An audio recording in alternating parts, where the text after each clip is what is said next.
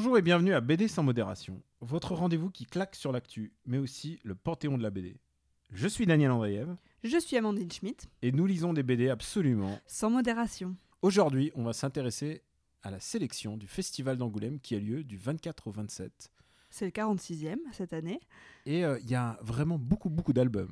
Oui, la sélection est très belle, il y a beaucoup de poids lourds, il y a beaucoup de choses très intéressantes et on va parler de tout ce qui nous a marqué. Il y a boire et à manger. Il y a boire et à manger, il y a plein de choses à voir, il y a des choses très différentes, il y a vraiment pour tous les goûts.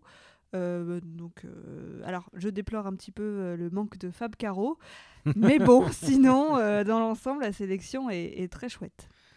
Pour cet épisode, on a eu la joie et l'honneur Et le privilège même. d'aller interviewer dans son studio Balak, qui est euh, quand même un artiste assez complet puisque il est à la fois storyboarder, dessinateur, cara designer, directeur d'animation, il fait tout ce mec. Oui, et il nous parlera de tout ça dans, dans l'interview au milieu de l'émission. On l'interviewe à la fois pour Last Man et aussi pour notre série coup de cœur de l'année qui est Pipoudou And the Super Fuck Friends. Euh, juste pour vous dire, cette interview, on la déconseille au moins de 18 ans. Éloignez les enfants. Du 24 au 27 a lieu le festival de la BD d'Angoulême avec toute une grosse sélection assez euh, Assez costaude parce que ça a été une très bonne année 2018 pour la BD. Donc il y a des poids lourds qui sont en concurrence. Donc ça va être très intéressant de savoir comment ils vont être départagés par le jury. Alors, plutôt que d'en choisir une ou deux et de se concentrer dessus, on va essayer de d'en passer en revue le maximum. Euh, pas trop, sans être, Pas trop non plus, ne Pas partez pas tout de suite. sans être rébarbatif. Et donc, euh, de parler de nos coups de cœur. Alors, euh, peut-être qu'on va commencer par un de nos coups de cœur communs. qui est l'outsider pour le coup, qui est une vraie bonne surprise de cette année. C'est vraiment Le plus indé possible. le truc le plus indé, je dirais que c'est même la pépite indé de l'année, c'est Tête drôle de coco qui est paru aux éditions Atrabile. C'est dessiné par Emily Gleason. Voilà, qui est dessinée par Emily Gleason, qui est une jeune fille qui a 25 ans, donc c'est assez épatant ce qu'elle fait. Euh, c'est une BD dont le sujet est plutôt assez sévère, puisqu'il s'agit du quotidien d'un garçon qui est atteint de, de- d'Asperger. Et en plus, qui elle s'inspire littéralement de son Elle propre s'inspire de, frère. voilà, de sa propre expérience avec son frère. Et, contre toute attente, c'est un album très rigolo. Très rigolo, non seulement par le dessin et par le propos, puisqu'on va voir vraiment comment fonctionne ce jeune homme qui est euh, une espèce de, personne réglée comme une montre, une montre quoi, qui, a son petit trajet en métro, tout ça, qui travaille dans une bibliothèque, qui donne de manière euh, très précise les cotes des livres quand il s'agit de renseigner les, visiteurs, et qui un jour va se, retrouver confronté à une panne de métro. Et là, ça va le faire complètement dérailler. Et bien, bien entendu, euh, il y a un petit peu de drame là-dedans. Il y a même Il y pas a un mal petit peu de drame. drame, mais il y a aussi beaucoup d'humour, et je pense que c'est ça qui est très important, qui rend la lecture assez légère, parce que même euh, dans la, dans la gestuelle des personnages, c'est assez burlesque, on a cette espèce de grand bonhomme euh, qui, euh, qui rebondit de partout, euh, qui, qui, qui fait des gestes dans tous les sens, qui va au McDo et qui, commence, qui commande un, un double cheese extra fritos Coca Plus, ou qu'un truc comme ça. Euh, c'est assez marrant, c'est assez marrant. Donc ça, ça serait plutôt dans les, dans les bons de la sélection. Complètement, mais bon, dans Ah, l'ensemble, il y, a- y y beaucoup de bons. Il y a beaucoup de bons. Non, mais ce serait bien si ce petit album euh, qui vient d'une petite maison d'édition pouvait avoir un prix. Alors, je sais que le Fauve d'Or, c'est peut-être ambitieux, mais ce serait vraiment bien qu'on reconnaisse euh, le talent qui a été mis là-dedans. Après, un prix n'est qu'un prix. Un prix n'est qu'un prix. Euh, côté prix, bah, puisque tu parles de prix, je vais enchaîner avec. Sabrina est déjà un, gros album sur lequel il y a déjà eu de nombreux prix aux États-Unis. Alors, c'est une bande dessinée de Nick Drasso, euh, qui me pardonne si jamais je prononce mal son nom. Et c'est la BD la plus humaine et inhumaine de l'année. C'est des gens amorphes, tristes, quasiment inexpressifs. Et c'est l'histoire de Sabrina qui disparaît.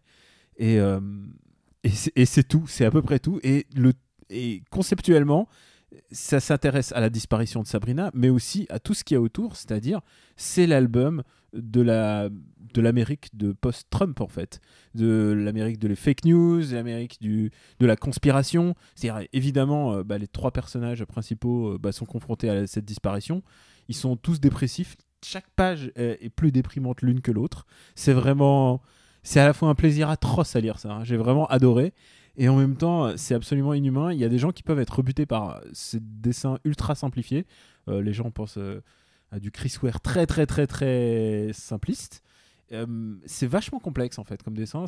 C'est vachement ambitieux comme structure et surtout le propos est très ambitieux parce qu'en fait ça nous parle de disparition mais ça nous parle de beaucoup d'autres choses. Donc lui c'est le c'est le grand favori à l'américaine mais je pense que euh, Enfin, c'est pas le seul, parce qu'en Ouais. en face, il y a quand même moi, ce que j'aime, c'est les monstres d'Emile Ferris, On dont on a déjà, on en- voilà, on a déjà parlé longuement dans cette émission. Mais enfin, moi, je pense que a un album à couronner cette année, c'est celui-là. Je vois pas d'album supérieur euh, qui est paru en 2018. Alors euh, c'est vrai que alors après euh, aux... Emile Ferris il a récolté tous ses prix mais l'année dernière aux États-Unis donc euh, Oui, mais Angoulême, c'est toujours euh, en janvier. voilà en En janvier. janvier, ça récompense les albums de, de l'année d'avant. Donc du coup ça c'est les deux gros favoris. Oui, alors à, l'américaine, après on a des favoris français, puisqu'il y a aussi des pointures comme Riyad Satouf pour son Arabe du futur Alors, tome 4. Parle-moi de l'Arabe du futur 4. Je suis le seul à pas l'avoir reçu pour Noël. Ah, t'es le seul en France à ne pas l'avoir lu. Alors non, je, je, me le garde. Je me le garde pour un bonjour. Je sais qu'il est. Tout le monde m'a dit qu'il est fabuleux. Et, euh, et voilà, je, je, Non, je- bah, je me fie aux opinions des gens. Oui, enfin, alors je vais peut-être pas en faire des tonnes puisque tout le monde l'a eu à Noël, mais euh, on, on a Riyad qui revient euh, en Bretagne avec sa famille et voilà, il a ce génie pour nous entraîner dans son histoire. On est tout de suite captivé alors que c'est des histoires de petits garçons qui va au, au collège et en fait, enfin, le- la façon dont ses parents euh, communiquent, sachant que son père est resté en Syrie et que sa mère est en Bretagne, la communication est difficile. euh, ils ont beaucoup de, de, de tensions et de et d'opinions qui, qui divergent de plus en plus. Et, euh, et voilà, le final est très très émouvant. Donc vraiment, encore une fois, enfin c'est quelqu'un de, voilà, de super talentueux. Je pense que j'ai pas besoin de le dire. Tout le monde a acheté son livre. beaucoup de gens ont vu son expo aussi au Centre Pompidou. Euh, voilà, Riyad. La déception de cet album ne se situe pas au nombre de pages qui est de moins de 300. Parce que Euh, non, je pense que c'est juste le bon ratio. C'est l'année des- qu'il en aurait gros volumes. 5 ou 6. je crois qu'il y en a 6 en tout. Non, non, c'est l'année des, des BD très lourdes. Alors en BD très lourde aussi, on avait euh, Andy Warhol, un conte de fées. Et alors c'est tellement une BD lourde que euh, le poids est marqué sur la couverture. Tu vois, poids net 1,55 kg. 5, Ils 1,55 devraient kg. tous faire ça maintenant. Ils devraient tous faire ça, donc c'est un argument quoi, d'être dense cette année. Ah, ah oui, alors c'est écrit sur la couverture, un rapport qualité-prix imbattable, 562 pages en couleur. Ouh. Euh, oui, donc pour faire écho aussi au pop art et à Andy Warhol qui marketait complètement ses produits, là ils ont un peu suivi euh, ce truc. Euh, mais c'est très bien, c'est une biographie d'Andy Warhol qui change de style pour chaque facette de cet artiste. Et, euh, et vraiment, c'est très prenant. On apprend plein de choses. Je trouve que les passages sur la factory sont vraiment bien rendus. Il y a tout le passage aussi où on lui tire dessus, qui est très intéressant. C'est pas, pas mal du tout fait. Je, je recommande. Et euh, est-ce que tu nous recommanderais aussi, euh, je continue dans les poids lourds, Dans et- les pavés. dans les pavés, euh, les rigoles Alors moi j'adore Brecht Evans, donc là les rigoles, nouvelle livraison de Brecht Evans, donc qui est un dessinateur belge. Et les rigoles, moi je trouve ça magnifique. À chaque page qu'on tourne, c'est vraiment un ravissement pour les yeux. Les rigoles, ça raconte l'histoire de plusieurs personnages qui vivent une nuit parisienne. Et euh, on sent bien que c'est, on sent bien déjà que l'auteur a beaucoup pratiqué la nuit parisienne. Et ensuite, on, on voit à quel point la nuit déforme ce qu'on peut dire, ce qu'on peut faire, euh, que la matinée ne sera pas du tout pareille. Et euh, non, c'est vraiment très très beau. C'est des créations visuelles à chaque page. Enfin, vraiment, je trouve ça magnifique. C'est un espèce de kaléidoscope pour raconter Belleville. C'est assez impressionnant.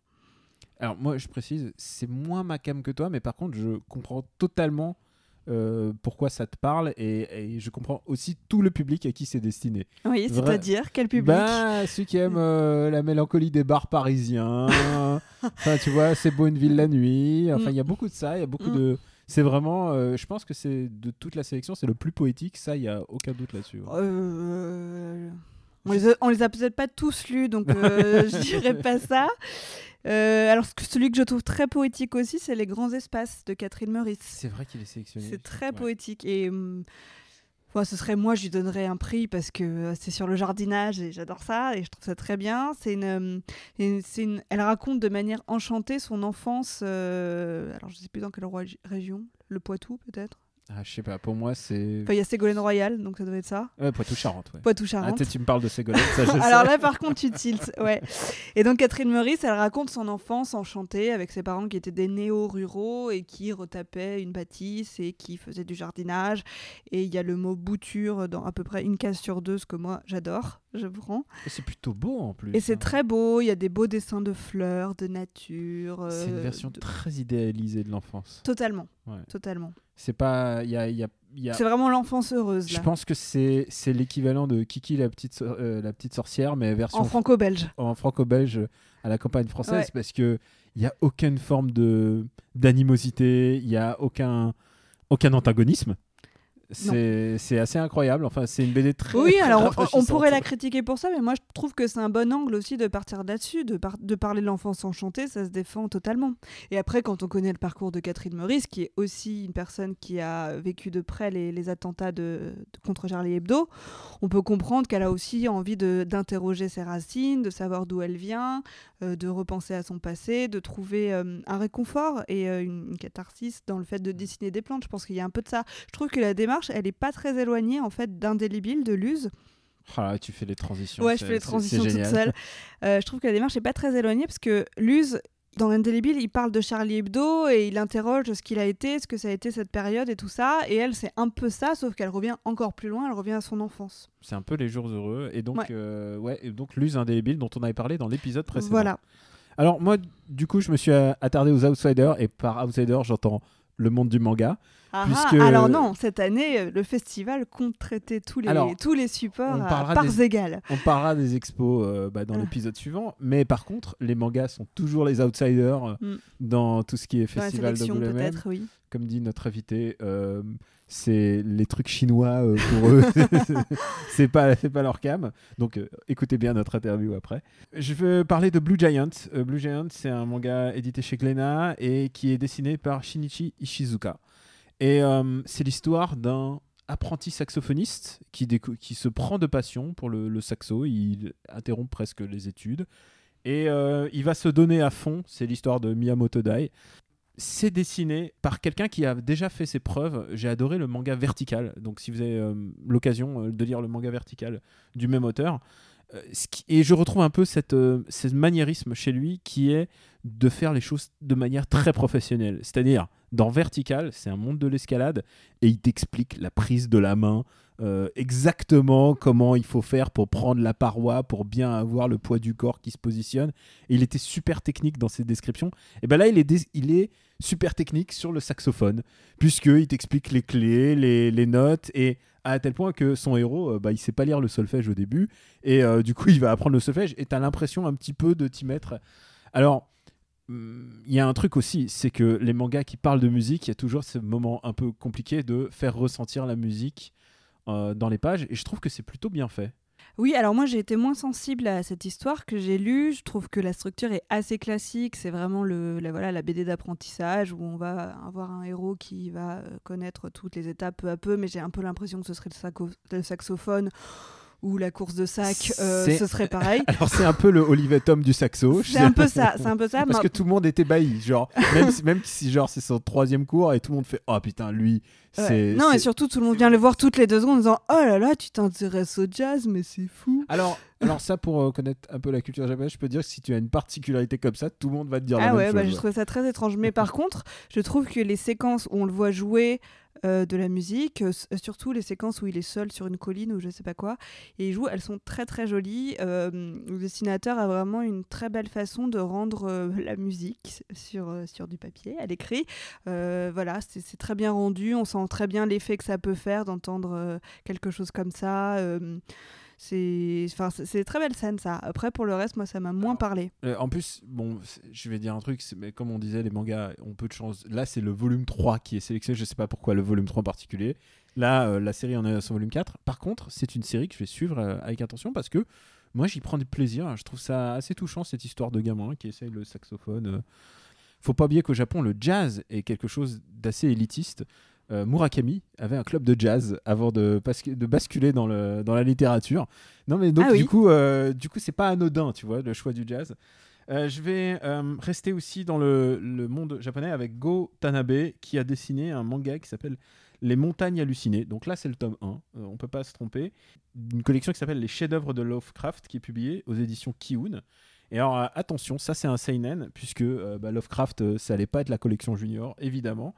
Et c'est bizarre parce que c'est euh, normalement, c'est un tout petit, c'est une petite short story. hein. Je crois que quand j'ai lu ado euh, Lovecraft pour me la péter, euh, je croyais que c'était vraiment petit, et là, ça tient en vraiment beaucoup. Il a étendu l'histoire pour rendre euh, vraiment l'impact euh, que peut avoir euh, l'horreur de Lovecraft. Il y a vraiment des pages assez dégueu, euh, genre des trucs désincarnés. euh, L'expédition au début, au début du siècle, là, elle arrive et ils, ont, ils, ils tombent sur les cadavres. Enfin, il y a des monstres qui bouffent et qui bouffent des êtres humains. Enfin, c'est dégueulasse.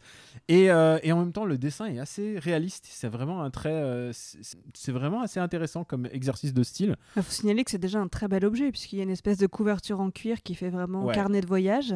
Ça donne envie de se plonger dedans. Et puis alors, moi, c'est un truc que j'adore dans la bande dessinée. euh, si, si vous m'envoyez des BD, faut le savoir. Tout ce qui concerne la neige. J'adore quand il y a de la neige dans la BD. Mes albums Passion préférés, neige.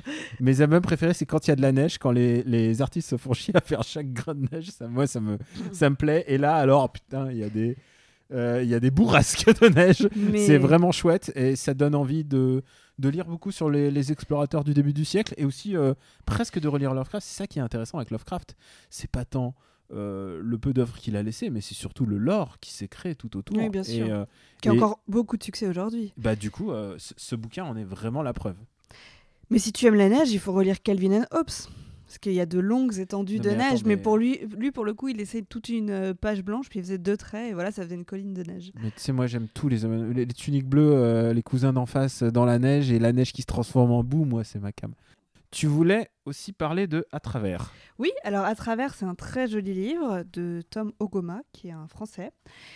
Et euh, ça nous raconte l'histoire d'un petit garçon qui regarde des choses à travers d'autres choses, c'est-à-dire à travers une fenêtre ou des jumelles ou une loupe ou autre chose. Et, euh, et c'est euh, voilà, on va suivre toute sa vie comme ça à travers des surfaces. Et c'est vraiment très très beau. Je trouve que c'est vraiment un, une illustration euh, très graphique, euh, en, peu de couleurs, euh, qui évoque plein de choses, qui est assez poétique, mine de rien, puisque c'est un enfant qui va avoir envie de se tourner vers l'espace et les étoiles. Je trouve que c'est vraiment une réussite très chouette, qui peut convenir à tous les âges, parce que ça pourrait être un album pour enfants, en fait. Euh, voilà. Ça pourrait être un album pour n'importe qui en fait, puisque. Ça pour- euh, Alors, soit c'est un album pour enfants, soit c'est un album pour graphistes. Voilà, c'est un, c'est un album de graphiste, c'est-à-dire ça part d'un concept visuel, une jolie Ouais. couve, euh, Ouais. un die cut couve, enfin. je Ouais, pense que les mecs Voilà, une, couve avec deux trous, comme, mecs, comme des jumelles. les mecs de la Fabry, ils se sont récalés à faire, à faire un devis pour ça. Euh, et il n'y a pas beaucoup de texte. Non, il y a très peu de texte. À la limite, il n'y a même pas besoin de texte. il y a même pas C'est vrai que du coup, euh, c'est un peu la, la limite d'être sélectionné Angoulême, c'est qu'on se demande un peu si c'est une BD, quoi. C'est, ça peut être aussi un recueil d'images. c'est narratif. Même a, ouais. c'est narratif, il y a une histoire avec un, déba- un début et une fin. Mais euh, moi, je trouve ça très, très beau, très beau. Je trouve que c'est vraiment euh, Tom Ogoma. Là, je vais continuer à regarder ce qu'il fait parce que c'est très intéressant. C'est intéressant, c'est très vite lu.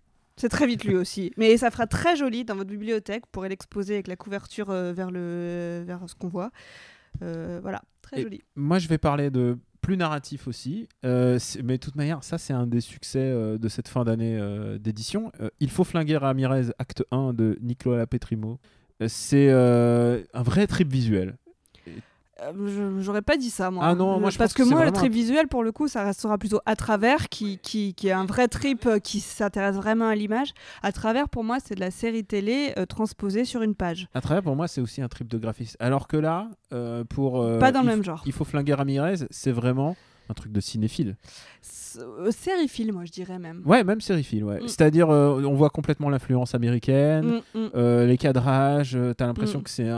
Enfin, même le- la couverture jaunâtre. Même le découpage. Ouais. La couverture jaunâtre, qui, on dirait Ouais. presque un truc de Black Exploitation. Ouais, complètement. Il y a, et il y a plein de mystères qui restent parce que je l'ai lu, je l'ai avalé assez vite. J'aimerais bien poser plein de questions. Genre, il y a Bah, des ce n'est qu'une saison 1, finalement. Ouais, il y a des choses vraiment pas claires et j'aimerais bien avoir, genre, Mais moi, je trouve, ça assez, je trouve ça assez malin, hein, la façon dont tu utilises le langage de la bande dessinée pour transposer euh, ce qu'on voit d'habitude euh, sur un écran. Ouais. C'est assez bien fait, et puis il y a des espèces de coupures pub assez marrantes. euh. Alors, c'est clairement très très Ouais. très bien pensé. Ouais, c'est bien vraiment- pensé, c'est bien vraiment une pensé. Très très belle BD. Alors je crois que ça se vend très très bien. Ah, et c'est un beau succès. par- Mais je pense qu'en plus, ça peut parler aux, aux- aux ados aussi, autant qu'aux adultes. Ouais. Donc, euh, C'est le pendant comics euh, de la BD franco-belge aujourd'hui, j'ai envie de dire. oui, on est plus vers. euh, ouais, on tend plutôt vers là, ouais. Et d'ailleurs, c'est pas Bah, D'ailleurs, c'est pas un format 48 pages euh, de cartonné. Hein, c'est, c'est- pas pour rien que c'est plutôt un format- C'est la collection comics de Glénat. Ah bah voilà, c'est plutôt un format comics. Et, Mais on euh, recommande, hein, c'est plutôt bien. Ah non, c'est vraiment, c'est vraiment très très bien. Mais euh, j'ai quand même quelques, j'ai quand même plein d'interrogations. Je me demande où ça va aller. Et euh, toujours dans un trip visuel, euh, je, il serait injuste de ne pas parler de Bolshoi Arena. Et Bolshoi Arena, euh, qui est écrit par Boulet, mais surtout dessiné par Hussein. Euh, c'est euh, une histoire de réalité virtuelle, un couple, euh, un couple de jeunes et qui euh, j'aurais du mal à t'expliquer le pitch parce que c'est genre ils rentrent dans une réalité virtuelle où ils sont à la fois chevaliers ou pilotes ou pilotes et, et donc le Bolshoi c'est ce fameux monde virtuel. Mais ce qui est vraiment intéressant, c'est que je vous- C'est le méca design. voilà, c'est que je m'identifie complètement. C'est du méca design porn. Ouais, je t'en ai parlé. c'est que euh, les personnages, je peux voir l'influence de Masamune Shiro. Je vois, clairement que les héritiers de Masamune Shiro, tous ces gens qui ont été nourris euh, au mecha design japonais, font aujourd'hui. Et euh, Asen, clairement, il a, euh, il a cette patte, il a cette recherche dans tout, et pas forcément, j'allais dire dans dans tous les vaisseaux, mais aussi dans, dans tous les véhicules, dans l'urbanisme. C'est vraiment une très très belle BD futuriste. Je peux pas t'expliquer trop de quoi ça parle parce que c'est des histoires de mecs, de gens qui mettent des casques. Et cette année, euh, c'est l'année euh, post-Ready Player One. C'est bon, j'ai eu, ma dose de, gens qui mettent des casques. Mais par contre, c'est tellement beau. Je trouve ça vraiment. euh, le mecha design, c'est super. Il pourrait me dessiner des robots toute ma vie. Je serais trop content. Il y a une autre BD dont je voulais parler, c'est Heimat de Nora Krug. C'est une dessinatrice d'origine allemande qui, vit aux États-Unis. Et en fait, dans Heimat, euh, donc Heimat, ça veut dire patrie, ou plus précisément l'endroit où on se sent chez soi. Et elle essaye de, se réconcilier avec ses origines allemandes, en fait. Parce qu'elle remonte son histoire familiale, elle se rend compte qu'il y avait des personnes euh, nazies, par exemple. Donc elle essaye d'interroger ses proches et de savoir comment ça s'est passé. Et en même temps, elle raconte que euh, elle est attachée à son pays. Elle fait notamment des pages où elle rend hommage aux objets typiquement allemands qui lui manquent, comme par exemple la colle UU. Et c'est un très beau témoignage qui est euh, vraiment euh, très documenté sur elle-même, quoi, où elle fait, euh, elle met des archives, des photos, des coupures de journaux, des choses qui ont été trouvées dans, des marchés aux puces. C'est vraiment vraiment très bien. C'est vraiment très bien fait. C'est vraiment très sensible. Même si on n'est pas spécialement intéressé par l'Allemagne, c'est vraiment très bien raconté. Et puisqu'on reste un peu dans la touche allemande, euh, ça serait injuste de ne pas parler de Émile Bravo aussi, qui est sélectionné pour. Euh, oui, oui. on oui, en a beaucoup parlé. On a... Alors là, on parle du meilleur de l'Allemagne, quoi. Euh, bah oui, mais donc Émile Bravo euh, pour. Émile euh, Bravo, oui, qu'on a interrogé dans notre dernier épisode, Voilà, pour euh, l'espoir malgré tout, pour le- la réinterprétation de Spirou. qui est vraiment un très très bel album. Très bel album qui, à mon avis, enfin si ça ne tenait qu'à moi, euh, il aurait des chances pour aussi être couronné à Angoulême. Ouais, c'est vraiment un, un des favoris. Et euh, ce serait, je, je- un crime de lèse-majesté de ne pas mentionner un de mes chouchous qui est euh, Sheriff of Babylon, qui est écrit par euh, Tom King et dessiné par Mitch Gerald. Et Tom King, c'est quand même un gars sur- que je suis depuis assez longtemps. Euh, il écrivait Grayson, mais ensuite il a fait Vision, qui a été une bande dessinée qui a été, enfin, comics couronné euh, de prix. Euh, et cette année, il a fait Mister Miracle, qui, qui était ma BD préférée l'année dernière. Cette année, elle s'est terminée. C'était pas totalement genre le 12e numéro était un peu mais voilà, Tom King c'est un peu euh, c'est un peu le nouveau euh, Golden Boy de- du comics en ce moment. Et, euh, et de quoi ça parle? Bah, Ça parle de, de choses absolument horribles, puisque ça parle de son propre expérience, euh, puisqu'il était agent de la CIA, et donc il était envoyé en Irak à cette époque-là, et donc c'est un, peu, c'est un peu son propre moi qui se déplace au Moyen-Orient, donc il parle de son expérience personnelle. Et, euh, et ce qui est ah, vraiment intéressant, c'est que le style un peu photographique, euh, réinterprétation de Mitch Gerald, c'est vraiment euh, super beau. C'est déjà un classique. euh, et vraiment, je saurais que trop vous recommander. C'est édité chez Urban. Vraiment, c'est du bon comics. Lui aussi aurait ses chances s'il était sur un terrain qui, qui lui était propice, mais le jour où un comics va gagner, c'est pas, pas, pas demain la veille. On verra. On verra. On verra, on les- sait jamais. on Oui, sait jamais. alors, et alors, donc on les a pas tous faits, bien évidemment. Non, parce qu'il y en a 45 en sélection officielle. En tout cas, euh, si on a loupé celui qui va être le rat, je sais pas, me- c'est possible aussi qu'on ait loupé le celui Bah, qui va j'espère être. euh, pas, j'espère pas. J'espère qu'on a deviné. Ouais, mais sinon, euh, bah, on sera peut-être aussi surpris que vous. Donc, euh, On attend les résultats avec impatience, en tout cas. on vous donne rendez-vous très bientôt dans le prochain épisode pour ça. Et maintenant, c'est l'heure de notre interview où on va retrouver Balak. Balak, c'est pas n'importe qui puisqu'il touche à tout. Il est à la fois storyboarder, dessinateur, cara designer, directeur d'animation. Il fait tout. C'est un homme à tout faire. Il peut, je sais pas, c'est vraiment le couteau suisse du dessin. Il est à la fois sur Last Man, mais il est aussi réalisateur d'une série euh, qui a été un peu notre coup de cœur de cet été puisque il s'agit de Pipoudou. and the Super Fuck Friends. Et euh, je le dis maintenant, juste pour vous préciser que euh, cette interview parle de sujets adultes. Et euh, par adulte, j'entends sexualité. Oui, éloigner les enfants. Voilà, euh, si euh, ils ne sont pas habitués à entendre le mot bite, euh, voilà, je pense. Eh ben, c'est trop tard. je pense qu'il y en aura beaucoup dans cette interview. On, il nous a reçus dans son atelier. Dans son, dans son studio d'animation, enfin dans un studio d'animation. Voilà, celui de Bobby Pills. dans le 20e arrondissement, voilà. Il nous a reçus avec bonhomie et je l'ai tout de suite attaqué. Très bon accueil. Très bon accueil en effet.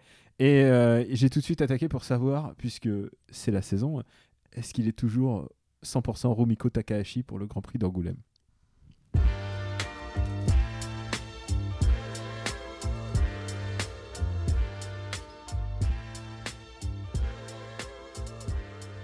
Dans quelques jours, il y a euh, Angoulême.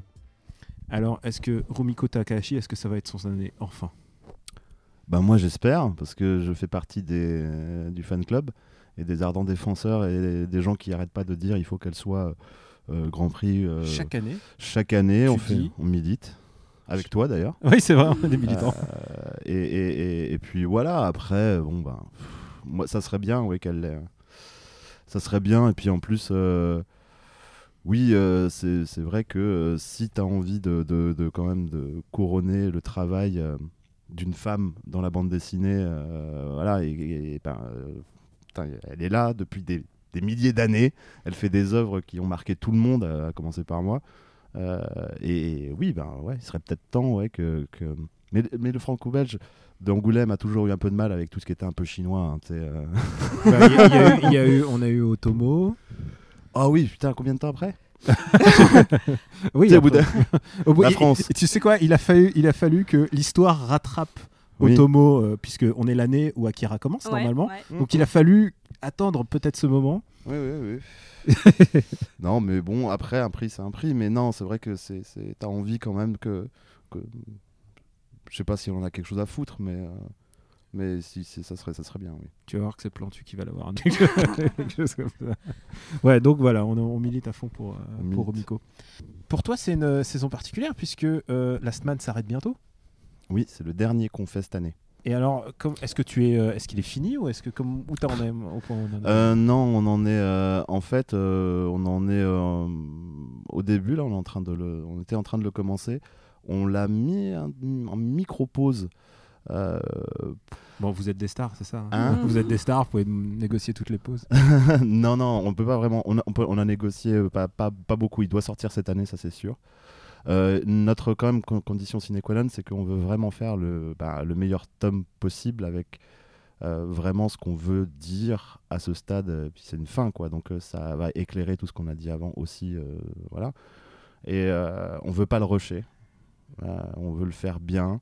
Euh, donc euh, on va prendre le temps qu'il faut et faire ça euh, comme il faut. Donc voilà, on, a, on a une deadline, hein, mais si jamais on n'est pas content et tout ça, on, sera engueulé, quoi. Mais à commencer par l'éditeur et puis après par les lecteurs, mais mais mais non, on veut faire le dernier bon tome, c'est-à-dire qu'on veut pas faire nos japonais, Ah, C'est-à-dire c'est-à-dire veut pas faire un dernier tome pourri.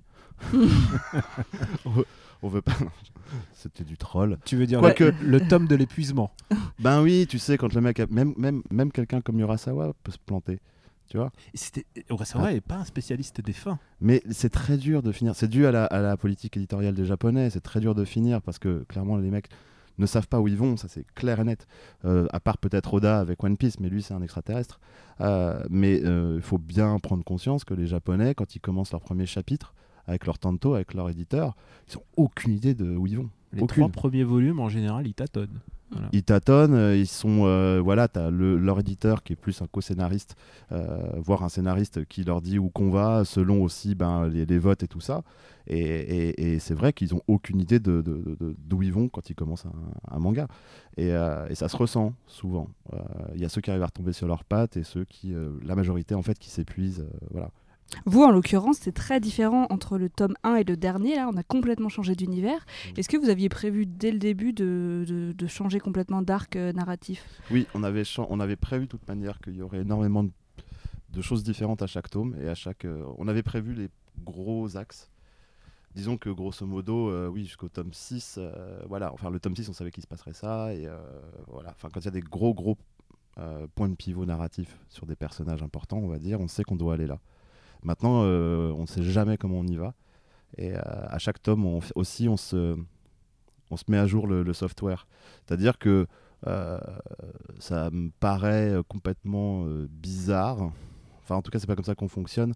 D'écrire tout un scénario sur, un truc qui va nous prendre six ans de notre vie et de faire comme si, en fait, quand on a mis le, on a fait un fichier doc, on a écrit un scénario, on dit il se passe ça, il se passe ça, il se passe ça. Et six ans plus tard, nous, en tant que personne, on évolue, on a des nouvelles expériences, on a des nouvelles envies, la société évolue aussi.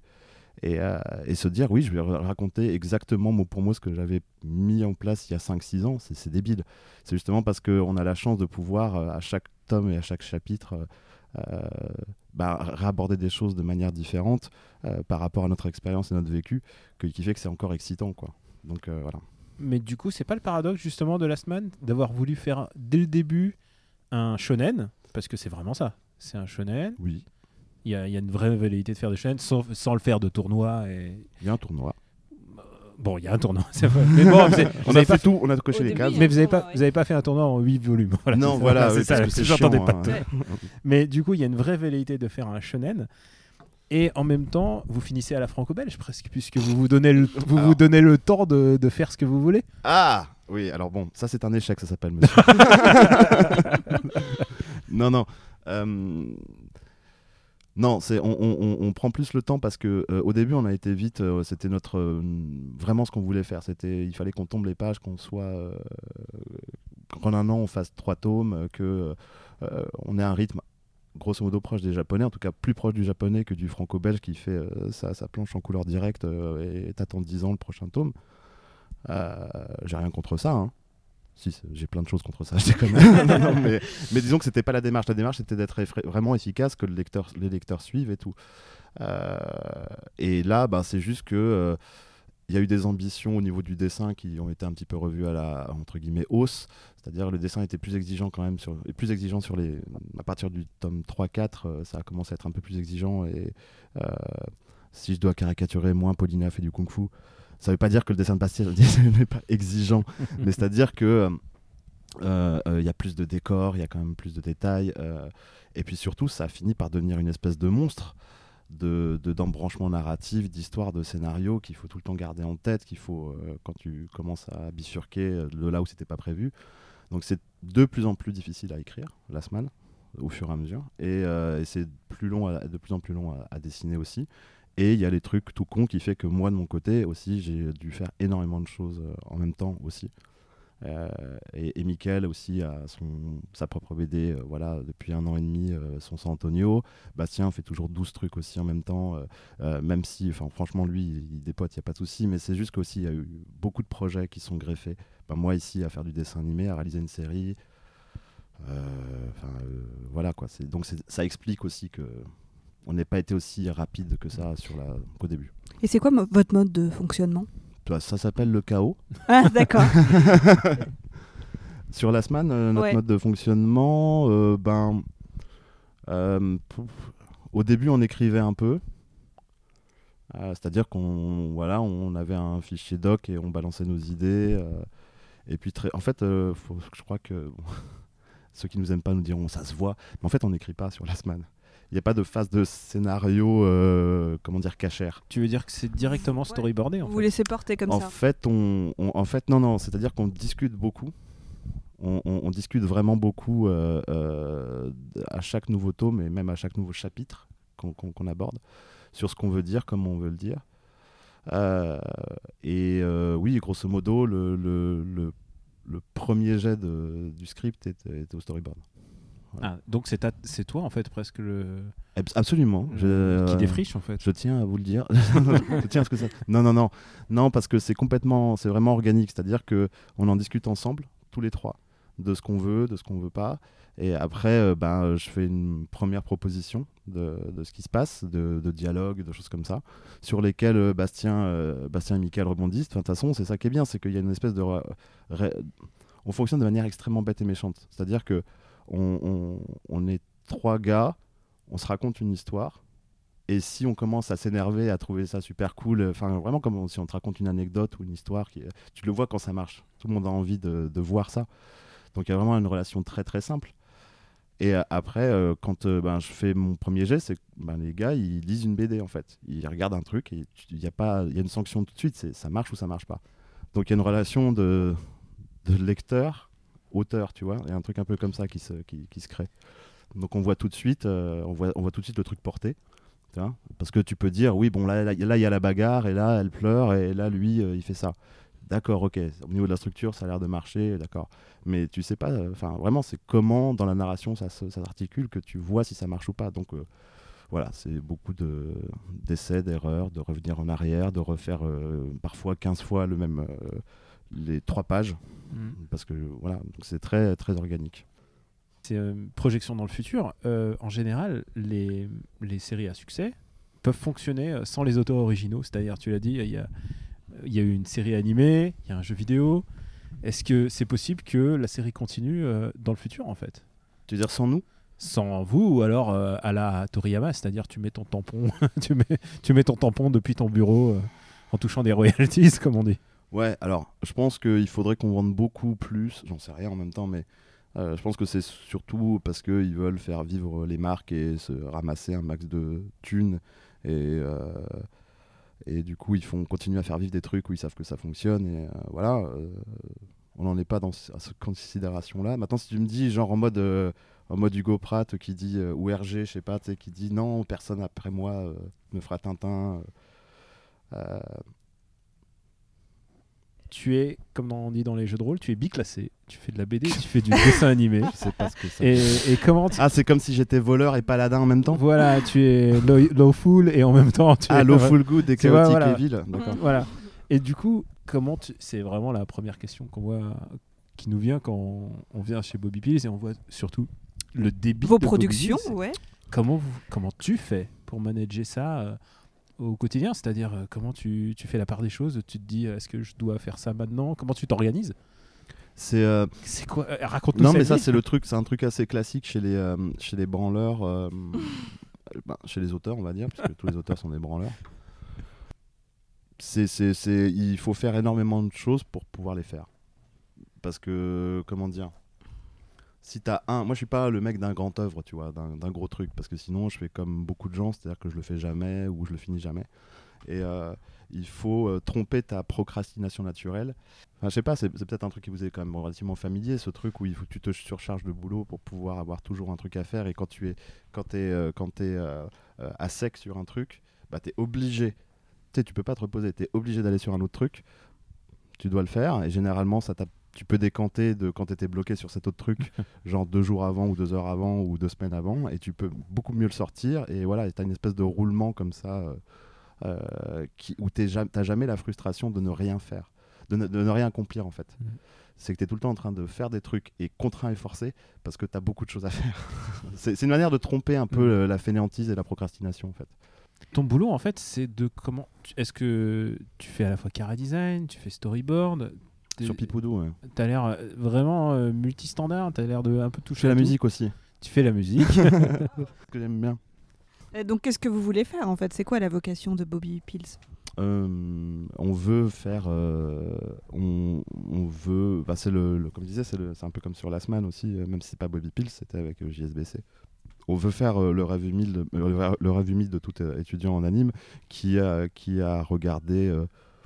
De mon côté, c'était des séries japonaises euh, type Evangelion, comme Baby Bop, euh, euh, où tout à coup tu te rends compte que le format de la série euh, permet d'aborder des choses de manière inédite, la série animée japonaise. et, et puis, c'est pas de, même si c'est l'image que ça en a, c'est pas de juste provoquer ou d'être dans dans le, on va plus loin parce qu'on peut le faire, on est adulte donc on met une éjac faciale. Euh, c'est, c'est, euh, ça on le, fait, on le fait pas pour choquer le bourgeois, on le fait parce qu'on a envie de le faire. et parce que, après avoir bossé 8 ans dans l'anime jeunesse, naturellement tu as envie de le faire. C'est comme euh, Gottlieb quand il a fait euh, l'écho des savanes et après Fluide glacial. Euh, c'est parce qu'au bout d'un moment, à faire du pilote avec Goscinny, il avait juste envie de dessiner des bits. A- on est obligé de passer par là. Donc là, on a, on a, on a, on a avec Pipoudou par exemple, on s'est dit, ok, on peut, on, va aller à, fond là-dedans. C'est-à-dire qu'on va vraiment faire ça. C'est-à-dire on va dessiner, on va arrêter de dessiner des bits sur des post-it comme, comme il y en a dans tous les studios d'anime, mais on va les dessiner dans les plans. Et, euh, puis comme ça, ça s'est fait. C'est-à-dire que euh, on peut aller jusque là, on peut faire ça. Et c'est pas la peine d'arriver en disant euh, un mec qu'un mec ou une nana arrive avec- en disant bah, j'ai un projet, euh, c'est un truc super edgy où euh, où les gens se reculent. Fait non mais c'est bon ça on sait faire. Enfin tu vois. c'est euh, c'est c'est voilà c'est de, de, de, de pouvoir justement dire ok on- la limite c'est ça donc euh, elle est grande. Donc qu'est-ce que qu'est- qu'est-ce qu'on fait entre? Et ce qu'on fait entre c'est qu'on a envie de raconter des des histoires avec encore une fois ce qui compte c'est que les persos ben euh, c'était copains je sais pas c'est truc- voilà truc, euh, la Alors vraiment, la question toute bête qu'on se pose, parce que bon, on peut le dire, euh, Bah, on est des grands fans de Pipoudou. hein. Pipoudou, ça, a Ah. été, ça a été notre, euh, notre série de l'été pour nous. Ah oui, Euh, on on s'est récité toutes les répliques euh, Voilà. entre nous. ah Mm. Mais ça ça fait plaisir parce que on faisait aussi des concours de- d'imitation de, gros costauds. Ouais, mais bon, on le fait moins bien que toi. La, la question, c'est comment on a l'idée d'un truc comme Pipoudou? C'est un truc naturel en fait, c'est que euh, moi j'aime beaucoup le hentai, j'aime beaucoup les trucs euh, rigolos. Euh, et euh, Pipoudou, euh, c'est un petit peu le produit. Il y a deux écoles dans le hentai. Il y a deux écoles. Attends, T'as bon hentai et mauvais hentai. Mm. Non, t'as as, les gens qui ont été complètement euh, euh, submergés par Hirotsuki Doji, on va dire. Mhm. Cette espèce, la vague classique du hentai à tentacules. euh, euh, un peu gore, un peu, tu sais, un truc où c'est vrai que tu le regardes la première fois, euh, tu fais waouh! Avec les nazis en plus. Il y a des nazis, évidemment, il faut Oui. tout le temps des nazis pour faire euh, une bonne histoire. Euh, mais euh, donc il y a ça euh, qui m'a plutôt laissé froid en fait. Et puis après, tu as l'école euh, au Genki Clinic. Euh, en France, ça s'appelait euh, Dr Feelgood, je crois. Euh, ou la clinique de l'amour euh, euh, en Italie. Où euh, là, c'est euh, la gaudriole. C'est, euh, c'était, je sais pas si tu connais. Ah, tout. si, si, bien sûr. Bah voilà. Mais, euh, mais le, le- Non, non, bah, au Genki Clinic, ouais, le côté un petit peu plus, euh, enfin, complètement même euh, rigolo, euh, euh, comment on dit déjà. Bon, Ouais. peu ludique. voilà. Faut utiliser les grands mots. Ludique, euh, voilà. Et, et, et, et, et ça, c'était. Voilà, les, les, les beats sont énormes, les seins sont énormes, c'est, ils ont tous des gueules pas possibles et, et c'est surtout extrêmement joyeux. Euh, et, et, et du coup, ouais, c'était, c'était ça qui me plaisait. Euh, voilà, c'est, le- mélange entre euh, le, la grosse connerie, la grosse gaudriole en fait. Et euh, le cul en fait. Et le, le truc c'est que. euh, et puis juste voilà, le cul joyeux en fait. Ouais, le cul joyeux. Il fallait avoir. Bah, c'est plutôt bien. Mais il fallait avoir l'idée de faire une espèce de parodie de d'émissions éducatives. Ouais, ça c'est une idée un peu à la con, hein, faut bien, faut pas se mentir. Euh, Bah, c'est ça qui rend le truc assez rigolo. ben oui, oui, c'est- c'est c'est- c'est- c'est- c'est né d'un truc, euh, c'est né des contraintes, hein, car de la contrainte naît la créativité, comme disait euh, Goebbels. Pour rester dans les nazis. Bah oui, toujours. Non, euh, c'était, euh, c'était, euh, en fait, c'est très simple, c'est qu'on avait, on a une enveloppe, on avait une enveloppe pour faire trois séries ici. Donc il y avait le budget qui était alloué aux séries les plus ambitieuses, donc tu avais Vermine et Crisis qui allaient demander quand même beaucoup d'argent, et, et il fallait une série qui soit pas chère. Donc comment on fait une série pas chère? Euh, ben, en fait, euh, tu regardes les séries preschool et tu fais mais c'est pas possible, ça a coûté 10 balles à faire, c'est une escroquerie, ces gens euh, blanchissent de l'argent avec, avec l'argent de la je sais pas comment où, où va l'argent, il est pas à l'écran et pourtant ça coûte très cher et ces gens sont, sont- les gens qui ont fait Peppa, Peppa Pig sont sans doute millionnaires, tu vois? Mm. Donc c'est fou, donc tu te dis alors, alors que ça a été vraiment fait, c'est dégueulasse. Euh, Et donc tu te dis, bon, bah, on va aller sur du preschool, parce que le preschool, quand c'est dégueulasse, ça fait preschool, c'est rigolo. Euh, donc c'était la première contrainte, me dit on va faire, euh, voilà, on va sur du preschool euh, et, euh, et parce que si c'est raté, on va dire que c'est fait exprès. et, euh, et donc euh, et voilà. Et puis non, c'était un mélange. A fait sauter plusieurs trucs, la contrainte économique et euh, le fait que, euh, que, que, que, que je dessine du cul aussi euh, sur, sur internet, euh, que des gens aimaient bien mon petit personnage. Euh, Avatar là que je dessine aussi dans la semaine et, euh, et qu'une personne euh, voilà une personne qui Mm. me suivait mon Tumblr m'a demandé tu peux le dessiner avec une très grosse bite? Je fais bon je dessinais Pas avec de une problème. très grosse bite j'ai fait un petit gif animé c'était rigolo et j'en fais ah c'est trop bien et en fait ce mélange de trucs euh, a fait euh, que euh, euh, a fait que que, euh, que que ça a fait et paf Dora l'exploratrice du cul C'est- Ouais. c'est c'est littéralement le truc que j'ai envoyé à, à David. euh, et voilà. Et le concept, il est tellement con et simple que euh, ben, euh, ça a été banco, on vend la caravane assez vite en fait. Mais alors l'idée de Génie aussi, c'est d'avoir sollicité euh, Brigitte Lecordier Ah et de faire référence. Enfin, je, je suppose que vous vous êtes dit, on va, voilà, on va reprendre les, les, les doubleurs qu'on a aimés dans notre enfance. Ou pas. Alors, c'est très bizarre, mais je me rappelle même pas comment ça s'est fait avec Brigitte. Tu es en train de parler comme si c'était une ex. hein. Je- Oui, c'est vrai. Faut que je te- Ouais. Brigitte, c'est fini. non, non, non, non, non, mais en fait, c'était complètement naturel. Euh, on s'est dit, tiens, ça serait rigolo aussi. Et puis Brigitte étant Brigitte, qui était la plus grosse punk euh, de tous les comédiens de doublage, euh, qui, a fait, euh, bah, évidemment. Et on, on l'a on l'a fait venir en disant, c'est quand même, c'est salé, hein, ça, ça y va, ça a pas peur et tout ça. Elle fait, moi, j'ai pas peur, j'ai peur de rien, moi, qu'est-ce que tu crois? Et, euh, et, euh, non, mais ça va pas te poser des problèmes par rapport au contrat, tu sais, quand tu fais la voix, euh, je sais pas, du téléphone du Père Noël, de oui, Dragon oui, et tout ça. Mm, de- Son Dragon. Ball, euh, ah, elle s'en bat les couilles, la meuf. Elle est là, elle, elle- elle est là pour, euh, pour se faire plaisir aussi. Et, euh, et, et- et quand elle a vu euh, les, les- les premières animatiques de Pipoudou, elle a fait Ah, ouais, quand même. Je peux encore me désengager ou pas? Mais non, en fait, Non. ça la faisait marrer, en fait. Ouais. Et, Bah euh, ouais. Et, et ça, et ça, ça, lui a, ça- ça lui a fait du bien. Ça a fait du bien à pas mal des comédiens de doublage qui sont habitués à, à faire du preschool ou de.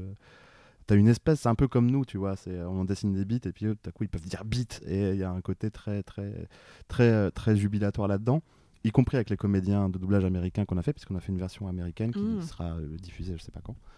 Euh, Wow. Et il y avait- il y avait vraiment ce, ce- ce truc, euh, ce truc de, oh mais on peut aller. Et ils, sont ils ont été rassurés par le fait que aussi Pipoudou, c'est on rigole, il y a des éjacs faciales et il y a du caca, du- de la bite et du cul. Mais euh, très vite, ils ont compris un truc que j'avais peur, moi, que les gens ne captent pas, mais ils ont compris qu'il y avait un truc extrêmement. euh, bah, le cul joyeux et, euh, et- et je sais que le mot est galvaudé hein, je vais emprunter ce terme au dernier bouquin de Patrick Sébastien mais bienveillant il y a- mais vraiment il y avait ce truc euh, purement on n'est pas là pour faire euh, on n'est pas là pour euh, on n'est pas là pour énerver les gens en fait on n'est pas là pour provoquer et donner des coups dans le truc euh, comme des sales gosses euh, en disant t'as vu je dessine une bite hein T'es offensé ou pas? Non, c'était pas, c'était pas du, ça du tout le délire. C'était de dire, putain, on dessine des bites parce que c'est rigolo. Euh, parce que le sexe, normalement, c'est plutôt quelque chose qui est sympa, comme c'est bien fait, comme dirait Cyril Lignac. Euh, et, euh, et, et, et, et- on voulait, on voulait, enfin voilà, on voulait aussi prendre au premier degré le fait que c'était un, un- un show éducatif. Donc, dans un show éducatif, ben, t'apprends des trucs. Et euh, ce qui est assez marrant, c'est qu'il y a plein de gens qui nous ont dit, à commencer par certains et certaines comédiennes, comédiens de doublage, et animateurs, animatrices, en travaillant sur la prod, ils ont dit Putain, j'ai appris plein de trucs, j'ai essayé avec mon mec, il était pas d'accord, mais. et, euh, Les concombres, oui. non, mais, non, mais c'est marrant, c'est qu'il y a. c'est marrant quand tu as des gens euh, qui ont euh, 50 ans, euh, euh, qui font c'est marrant votre truc, et tu sais, pour un moment, et ils font. Putain, je savais pas ça. je savais pas ça, tiens, c'est marrant. Il y a des vraies recherches en fait derrière. Ah bah ça, je peux te le dire que oui, il y a une vraie recherche. Euh, euh, et, On va et- pas voir les recherches sur l'épisode des Allemands. Ah.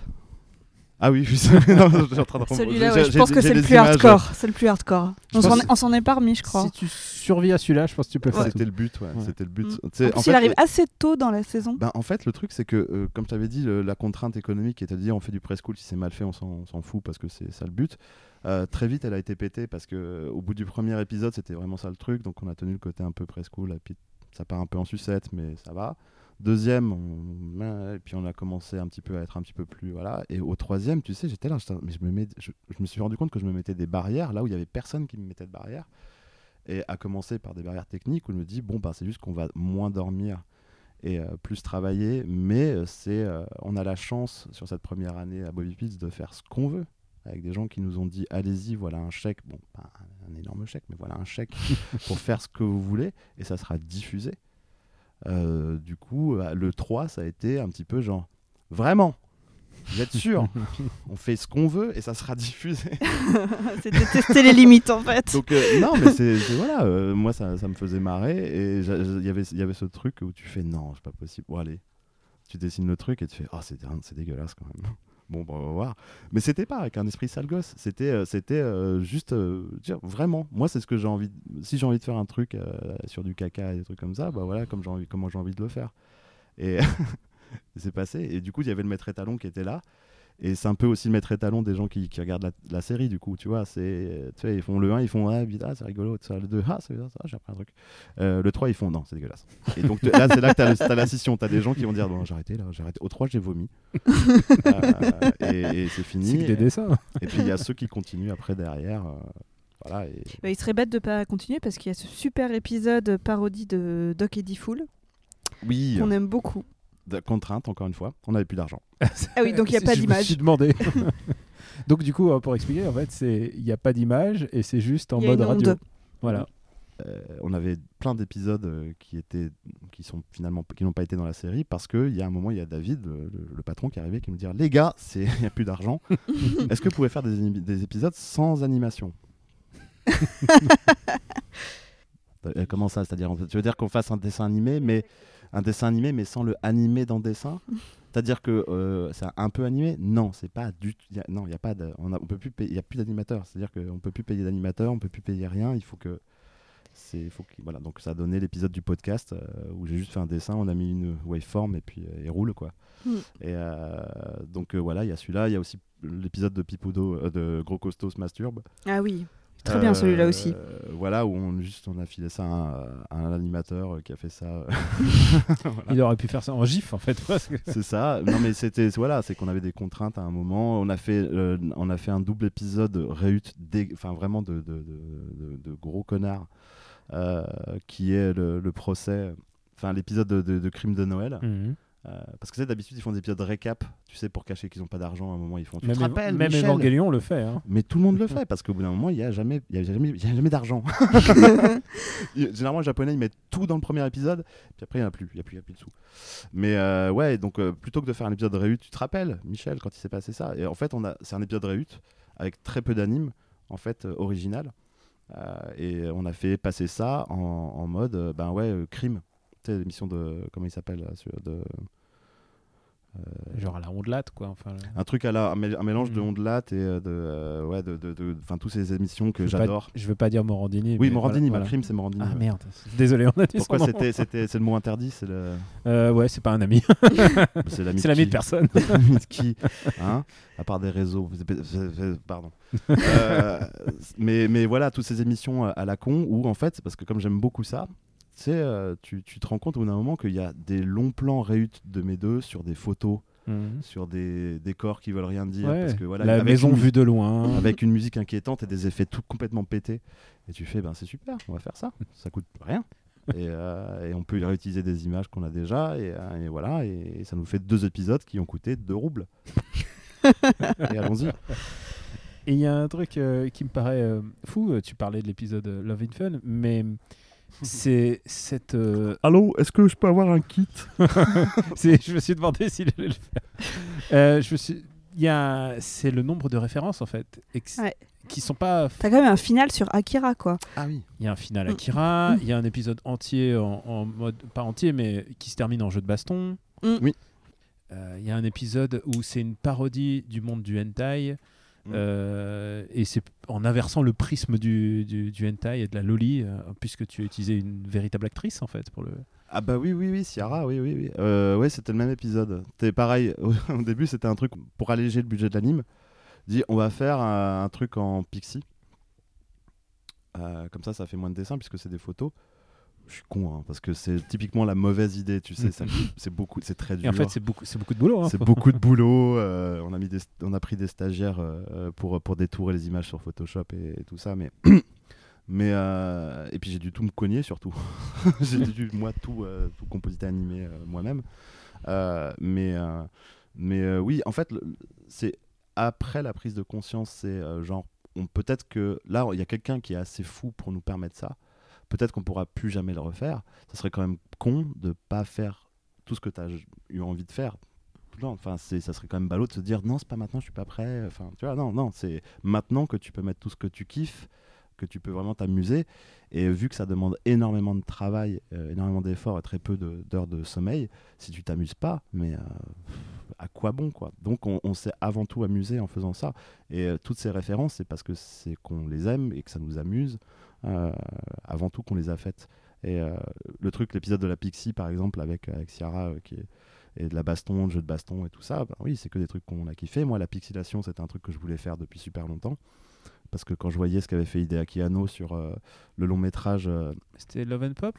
Non, c'était sur. Oui, sur Love and Pop, Ah, sur son ouais. court métrage, ouais, et, mais sur le long métrage de Cutie Ah oui. Dans des séquences euh, qui, euh, qui parodiaient, enfin qui reprenaient des posings à la, à la, à la Canada ou à la, à la Imaishi, euh, mais, mais, et qui les faisait en photo, voilà, un peu pété. Et, et ben ça, ça, j'ai dit, ah, je veux faire ça. Mais en plus, je voyais les trucs qui me plaisaient pas dans ce qu'il avait fait. Et du coup, je me dis, ah, si jamais un jour je peux faire ça, ben, je le fais. Et du coup, avec cet épisode, ben, c'était exactement ça. Je fais, ah, bah, je peux le faire. Donc voilà. Donc tu as fait ton épisode Akira avec une bite énorme. Oui, Ouais. oui, parce qu'il faut toujours citer les classiques Comment on en arrive avec des bites. Oui, tu as, tu as fait ton. En même temps, comment personne n'y a pensé avant? Une excroissance, forcément. C'est. Je sais pas si André, c'est André Gide? Non. Euh, Je sais plus c'est qui qui disait oui tout a déjà été fait mais pas par nous. Voilà. Mm. On est parti d'un jeu de mots pourri en fait. On est parti du jeu de mots pipou dur. C'est, euh, il y a Pipoudou à un moment. euh, euh, c'est la première version du script, c'était Pipoudou qui, euh, qui en a tellement marre de se faire bolosser, euh, qui euh, en fait euh, euh, se fait jeter en prison et la prison étant ce qu'elle est, en fait, il en ressort en étant euh, un pipou dur, un mec, euh, voilà. euh, un peu et- toxique. un peu euh, bah oui et puis c'était euh, une manière euh, voilà de finir la série sur euh, sur la masculinité toxique et tout ça aussi voilà Euh, Mm. donc euh, mais Ça fait Euh, plaisir à certains ici. Oui, oui, oui. Non, mais attends, il y a un épisode féministe. Un épisode sur les sorcières. là bah oui la, la féministe Oui. c'était notre euh, c'est comme ça nous c'est- c'était l'épisode de la féministe c'était un jeu de mots qui n'est jamais qui n'a pas qui n'a jamais été euh, dit dans la série mais euh, oui oui c'était euh, c'était l'épisode sur sur parce que voilà, c'était le, on abordait, euh, c'est un truc, c'est un programme éducatif, euh, et puis on apprend des choses nous en le faisant, et puis euh, on, veut aussi parler des thèmes, voilà, qui nous intéressent. Moi, c'est un thème qui m'intéresse. Je vais certainement pas me brander en mode féministe, voilà. C'est toujours un peu bizarre les mecs féministes, je trouve. Un peu comme des loups qui se, qui se baladent avec un t-shirt Je suis vegan. La métaphore. non, mais, mais, mais, mais du coup, euh, euh, du coup, non, c'est un, un thème qui est important, surtout maintenant. Euh, donc, ouais, ouais, c'était, c'était, c'était, c'était un- important de, de- de juste parler de ça et de, de aussi de de montrer que euh, il y avait aussi cette volonté de dire en- ah euh, à cette époque où généralement très bizarrement euh, ceux qui disent on peut plus rigoler de rien bah, et ceux qui se font les, les étendards de la liberté d'expression c'est bizarrement des gens qui sont plutôt des gros cons réacs euh, Mm. euh, voilà qui veulent juste être tranquilles à faire des blagues racistes euh, et, ceux qui ont euh, comment dire qui sont plutôt bien intentionnés euh, passent pour des pisse froids. Et un petit peu le but de enfin pas le but mais un des trucs qu'on a essayé de faire avec avec Pipoudou c'était de dire non mais on peut être complètement con et faire des trucs complètement pas que la morale réprouve on va dire. Mais mais mais avec un fond qui est conscient un petit peu Enfin voilà, juste de dire oui, on peut rigoler en étant conscient. Enfin, c'est pas un problème. Euh, c'est important de voir que euh, que le discours, que les gens qui portent le discours sont conscients des sujets qu'ils abordent et qui sont pas en train de se dire non mais je m'en bats les couilles. De toute façon, liberté d'expression, je suis Charlie, va te faire foutre. Euh, voilà, parce que les gens qui, qui portent ce discours-là, en ce moment, bizarrement, ben, tu regardes un petit peu qu'est-ce qu'ils font, qu'est-ce qu'ils disent, qu'est-ce qu'ils aiment, et tu fais mais c'est pas, pas moi on prend l'occasion de se dire on a la chance de pouvoir raconter des histoires certes avec des beats, des nibards, mais aussi on peut euh, réfléchir sur des thèmes qui nous sont chers et euh, des choses qu'on a, enfin juste tu peux t'exprimer en faisant ce que tu fais. Voilà, et puis la saison 2 de Pipoudou, ouais, j'avais commencé à l'écrire. Pareil, c'est un un micro stand-by, euh, mais, mais c'est complètement dans les champs des possibles cette année. Euh, et, et là, pareil, moi, toujours dans- sur la ligne, si jamais on me dit go, en fait, je fais euh, ce que j'ai toujours voulu faire, c'est-à-dire je fais mon euh, sex trek, mon, ses- mon space opéra du cul. Mais c'est toi qui fais la voix de Gros Costaud? Non, c'est euh, Brice Chevillard, l'un des Ah. auteurs. Ah oui, pardon. Ok. Euh, voilà. Mais j'aime bien. euh, Ouais. On, parlait tout le temps comme ça sur la prod. Vous Bah le faites ouais. peut-être après. Enfin, quand, quand les gens euh, aiment beaucoup l'imiter, mais sur la prod, c'était insupportable. On parlait tout le temps en gros costume. Ben, on confirme, nous aussi. à mon avis, on a dans le cul. Donc, euh, ouais. non, non, moi sur sur euh, Pipoudou, je faisais, je fais, euh, je faisais euh, Kevin, Evelyne. Ouais. Euh, je le, le vieux Bernard Pipoudou, il faut sucer des bites. Mm. voilà, euh, Celui qui va dans les bois, là. euh, celui qui va, oui, l'arbre magique. L'arbre Oh, putain, l'arbre Je magique. faisais le, le- je fais Papidou aussi, le, le grand-père de Ah oui. Pipoudou. Euh, D'autres petites conneries comme ça. Beaucoup de voix de vieux. Parce que c'est facile. Ah oui, euh, euh, tu as mentionné euh, Tumblr, Mm. puisque, euh, puisque c'est là que tu aurais eu l'idée de, de Pipoudou. Mm. Euh, du coup, euh, est-ce que tu vis pas comme un, un désastre le, le fait que Tumblr bascule dans le dans le j'ai pas envie de dire le politiquement correct mais la censure en fait Ben, interdit le porn, quoi. Euh, l'interdiction Devient safe. bah, je vais pas mentir, hein, c'est chiant. c'est chiant parce que c'était, euh, c'était euh, personnellement, c'était mon petit espace de récré. euh, quand euh, quand euh, voilà, il y, a- il y a un truc aussi. Ah oui, tu disais comment on fait pour bosser. Moi, généralement, je mange pas le midi, ça, ça aide. c'est une bonne méthode Euh, et, et, le, et, et le, et le midi, euh, souvent, c'était la récréation où je faisais mes dessins de cul, ou euh, très très tard le soir, à 3h du matin, quand tu as fini tous tes trucs, et, euh, ou que tu dois passer un autre truc et tu te fais un petit tampon, et donc tu dessines, euh, tu dessines une grosse bite et des gros nichons. Et, euh, et voilà, ça fait du bien. Et, et, t'as- et, et- et- et- et le fait, il y avait vraiment cette atmosphère très particulière à Tumblr, hein, euh, qui est le bon, le pire et le meilleur, hein, mais euh, qui fait que là, il n'y a plus. Et euh, j'arrive pas à retrouver de maison là. Mm. C'est un peu chiant. Et en fait, je du t'avoue, On est tous un peu chiant. orphelins, là. Ouais. C'est un, peu relou quoi. Il y avait ce côté très simple. t'avais- C'est pété un Tumblr comme si c'est nul à chier au niveau du code ou je sais pas quoi. Donc, euh, mais au moins, t'avais ta timeline, t'avais tes trucs que tu suivais, tu postais un truc, voilà. tes mots clés T'avais tes tags. et non, non, mais c'est juste que c'était, il y avait un truc très simple et très, euh, euh, voilà. Et, et- et là, c'est vrai que, pff, alors j'ai essayé Newgrounds, euh, mais alors Newgrounds, tout le monde se prend, se, se- se prend pour un critique de l'IB, c'est terrible, parce qu'il y a une espèce de course à la, c'est un peu comme Emile Cole, Mm. L'école de BD. l'école de BD où les, les- c'est, la course aux étoiles, c'est comme la course au like et tout ça. Mais là, t'as vraiment un truc où, genre, les- toi, tu, dessines, tu veux juste dessiner ou faire une anime de 5 qui rebondissent et les gens te, te- te critiquent ça comme si c'était le, le dernier Lars von Trier. Et tu fais, mais mais, euh, on, est, enfin, on est là pour se détendre quand même. Donc, euh, non, j'ai pas encore trouvé de maison euh, à ce niveau-là, ça me fait un peu chier. Euh, j'ai Pixiv, un site japonais, Ouais. voilà, mais il faut censurer, faut, enfin, faut censurer. hein. Foutre vite fait une barre noire sur, euh, sur, une- sur bits. une bite euh, ou un, un pixel. euh. Ouais, Tumblr, c'est vrai qu'il y avait un côté simple. Tout le monde bâche, de, tout le monde était ah bien fait que ça meurt, bien fait que ça meurt. Ouais, mais quand même, tu vois, c'était quand même un petit havre euh, sympa. c'est pas la conclusion la plus optimiste mais c'est Bah, merci beaucoup. merci à toi Bah de rien, hein. je parle beaucoup encore. non non ah mais- non, c'était très bien. Nous, on aime ça. Merci Balak. Vous pouvez retrouver cette interview dans son intégralité sur le site patreon.com slash RPU. Maintenant, on passe au Panthéon.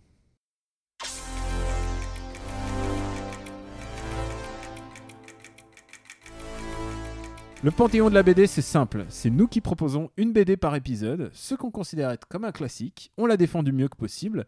Ou pas d'ailleurs, c'est possible que l'on soit en désaccord ou qu'on nuance. Et c'est vous qui votez via notre site internet pour savoir si oui ou non elle doit rentrer dans notre Panthéon de la BD. Et aujourd'hui, cette semaine, c'est une battle. s'en- oui, et surtout, on s'attaque à un gros morceau. On s'attaque à un très gros morceau et en plus, on oppose nos, nos avis puisque tu as choisi de défendre une BD d'un auteur et moi j'ai choisi de défendre une autre BD d'un auteur. Et tu sais quoi, je serais gentleman, je dirais que ta BD aussi est très bien, quoi qu'il arrive. non mais je rêve. Donc, évidemment, c'est un exercice de style. On voulait corser la chose parce que sinon on pourrait mettre toutes les BD de l'auteur, genre hop, on met tout Tintin, tout Dragon Ball. Non, non, on veut que ce soit un album en particulier et c'est ça euh, toute la difficulté de l'exercice. Et gloire lui soit rendue, Torgal tome 5, Au-delà des ombres, que tu as défendu, Yay rentre au panthéon de la BD où il va côtoyer Akira volume 6, ce qui est quand même euh, déjà le Moi, panthéon je le dis plus que hétéroclite. Le peuple a parlé, le peuple a raison. Alors, est-ce que le Ce n'est que justice. Est-ce que le peuple va avoir raison euh, quand tu vas défendre? On va défendre un auteur, deux auteurs même, puisque on va défendre chacun un album d'Astérix. Donc Astérix, Uderzo, Goscinny, et moi je vais dé- euh, parce que évidemment on va pas pris les Astérix tardifs, je sais pas pourquoi. Non, on s'est dit qu'on faisait comme s'ils n'existaient pas. on, a- on va pas, ouais non, on va pas faire le, le ciel nous est tombé sur la tête. Donc euh, toi tu vas défendre Moi, je vais défendre le devin. Et pour ma part, je vais défendre Astérix Légionnaire. Donc, c'est pas la peine de nous écrire en disant Mais je suis désolé, le Tour des Gaules. le- Non, mais Euh, pourquoi pas Moi, non, ça mais- m'intéresse de savoir quel est le préféré des gens. C'est vrai. Parce non, que mais non, mais parce qu'il faut dire quand même que c'était un choix très dur de choisir un album d'Astérix. Moi, j'ai hésité pendant des semaines. tu as Euh, même changé d'avis. J'ai changé, je vous ai vu que Astérix en Corse, euh, je l'aime beaucoup et euh, j'ai failli prendre celui-là parce que ça m'a tout appris de la Corse, sinon j'y connais rien, à Il, la revi- Corse. il revient très souvent dans Il la revient très souvent, non mais il est vraiment très très chouette. Euh, j'aime beaucoup la Zizanie aussi. C'est un de mes albums coup de cœur j'aime beaucoup enfance. la Zizanie, en plus j'aime beaucoup la mécanique qui consiste à mettre les bulles euh, qui apparaissent de plus en plus vertes euh, au fur et à mesure des, des colères. Je trouve que c'est très malin. Mais j'ai choisi autre chose.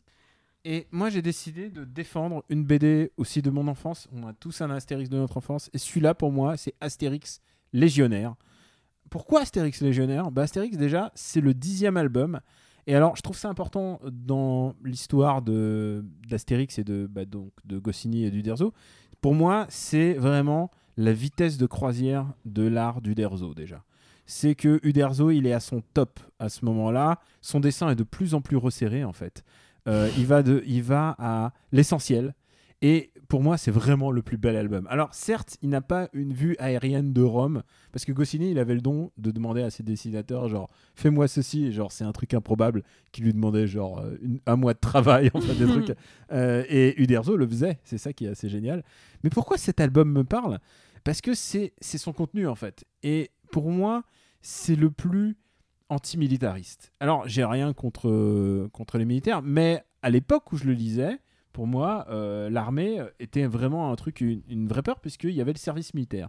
J'ai échappé de peu au service militaire, donc je m'identifie totalement à Astérix euh, et Obélix qui partent, qui partent à l'armée. Ils sont, ils, sont, ils, ils deviennent légionnaires, c'est ça. Ils deviennent, ils deviennent les méchants.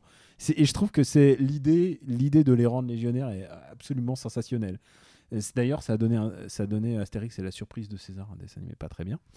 Et donc, euh, Obélix tombe amoureux de Falbala. Donc déjà, il y a l'arrivée de, c'est le premier album de Falbala. Et ce que j'aime bien, en fait, pourquoi je, défends cette BD, c'est que c'est la plus Goscinny à mon avis. Pour une simple raison, c'est que Goscinny, faut voir que c'est un mec qui a été élevé à moitié en Argentine, à, à moitié aux États-Unis, et c'est un mec qui a quand même eu une âme française. Tu peux pas nier l'importance de, de l'âme française de Goscinny, sa compréhension euh, de la caricature. Vraiment, y a dans, ce, dans cet album-là en particulier, il y a vraiment on est au plus proche de la caricature de presse que Uderzo n'ait jamais fait, quoi. Parce que c'est vraiment euh, l'esprit de l'armée. Et il y a, y a des vannes, il y a des vannes à tout va, puisqu'en fait, évidemment, euh, aucun des légionnaires euh, n'a l'air d'être là. Enfin, ils sont tous, ils sont tous folles dingos. Il y en a un qui parle toujours en lettres gothiques, ça, ça m'avait beaucoup impressionné quand j'étais petit. Et puis, et puis au bout d'un moment, ils font tourner en bourrique le, le boss, puisque puisqu'au bout d'un moment, le, le, le sort- enfin, le, je le centurio qui s'occupe d'eux, il, commence à, chialer parce que Astérix et Obélix sont infatigables. Et le mec il fait non, on fait une pause, on fait une pause. Et là, Astérix sort, pose toujours, tu m'intéresses. Et ça, ça m'a servi, ça m'a servi pendant toute mon enfance à l'école. Donc voilà, voilà pourquoi je défends Astérix Légionnaire. Je trouve que c'est une très très belle BD. Il y a tous les éléments qui sont importants à Astérix, c'est-à-dire à la fin il y a un banquet. Euh, non mais c'est important parce que Ah oui, bien sûr. Uderzo, il- de temps en temps, il oublie ça. Euh, Il y, a, y, a les, y a les, beaucoup de pirates, et les pirates en plus, y a- ils se font le radeau de la Méduse. Fra- franchement, j'adore cet album. Je saurais que trop vous le recommander. Euh, Il y, a, euh, il y a Pierre Tcherner en caméo, c'est un de ces milliards de caméos dans, dans cet Ouais. album. Pour moi, c'est l'album parfait d'Astérix. Mais après, il y a beaucoup d'autres albums. J'adore j'adore la zizanie dont tu as parlé. Et- Oui, mais euh, et Ouais. moi j'adore l'album dont tu parles. Et ce que je trouve vraiment euh, très chouette euh, là-dedans, c'est que c'est une espèce de Reader's Digest d'Astérix aussi, puisque Astérix et Obélix, là-dedans, ils sont accompagnés dans leur cohorte par ben, un Égyptien, un Belge, un Anglais. Et du coup, ça permet de remettre toutes les blagues que tu peux faire avec des, des- des hiéroglyphes, avec des blagues belges, avec tout ça. Et donc c'est génial parce que tous les éléments d'Astérix sont dans cet album-là. Alors, toi, tu veux défendre le devin. Moi, je veux défendre le devin. Alors, c'est marrant parce que je trouve que j'ai choisi vraiment une autre facette d'Astérix par rapport à toi, puisque toi, tu as choisi euh, les Astérix euh, en, en vadrouille, en voyage, euh, qui il y en a, il y en a beaucoup, hein, euh, en Normandie, euh, enfin chez les Normands, euh, Chez- en en Hispanie. Chez les Helvètes. chez les Helvètes, qu'est-ce qu'on a encore Plein de choses comme ça. Chez les Bretons. Moi, j'ai choisi un Astérix qui se passe dans le village. Et en fait, je sais pas pourquoi j'adore ces albums-là. La Zizanie, c'est aussi ça.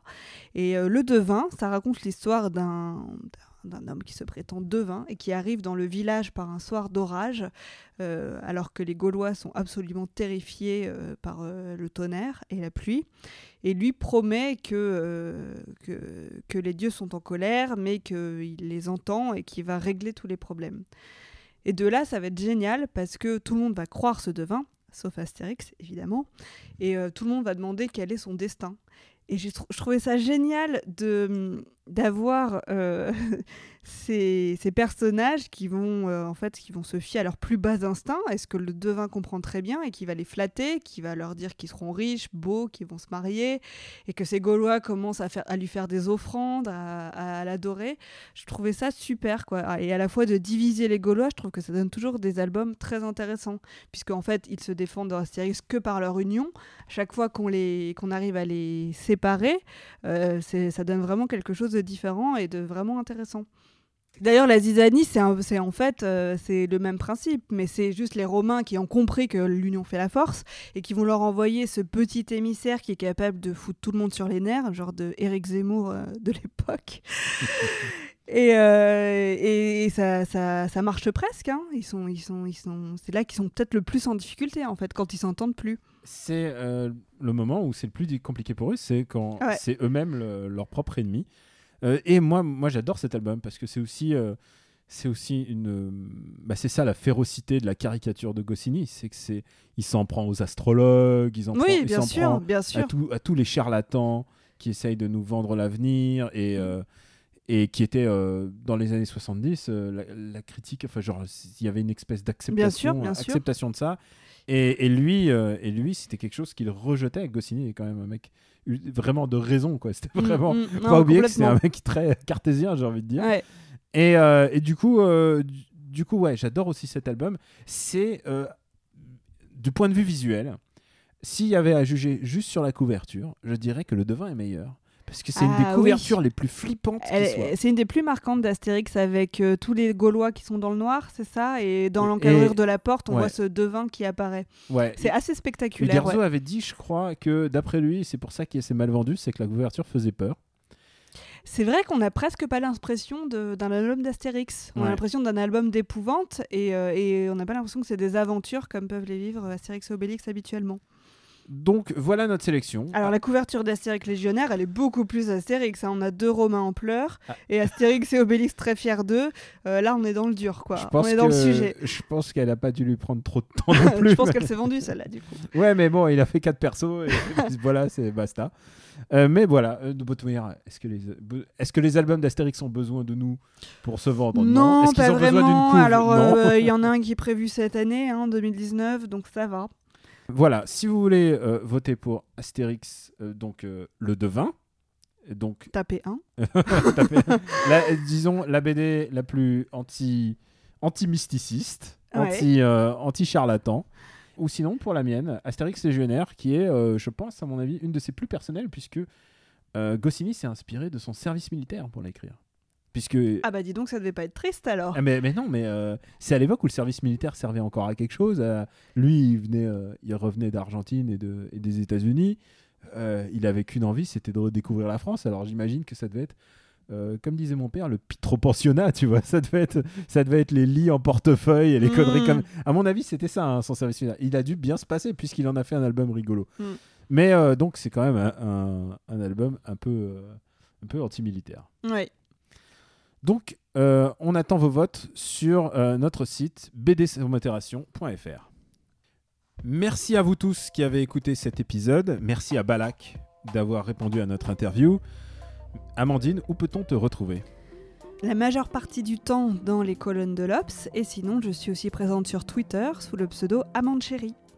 Et pour ma part, Daniel Andreev, Camille Robotique sur Twitter. Vous pouvez me retrouver euh, dans les pages de Gamecult. Vous pouvez évidemment me retrouver dans le podcast After Eight, Super Ciné Battle et aussi Par la Luc quand on daigne en faire un. Si ça vous tente, vous pouvez aller sur iTunes et nous laisser des commentaires ou des étoiles. Ça nous aide au référencement.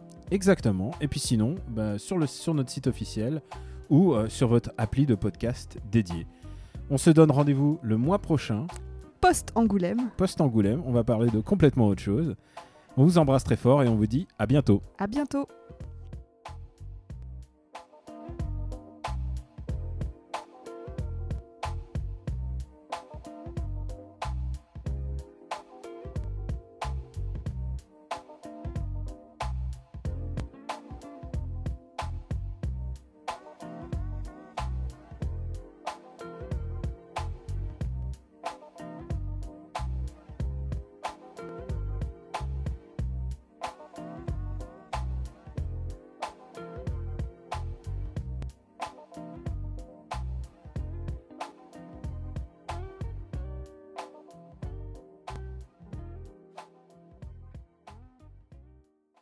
Bah, il est là. Attends, je le sors. C'est lourd, c'est mon... c'est bon BD. Une production RPU.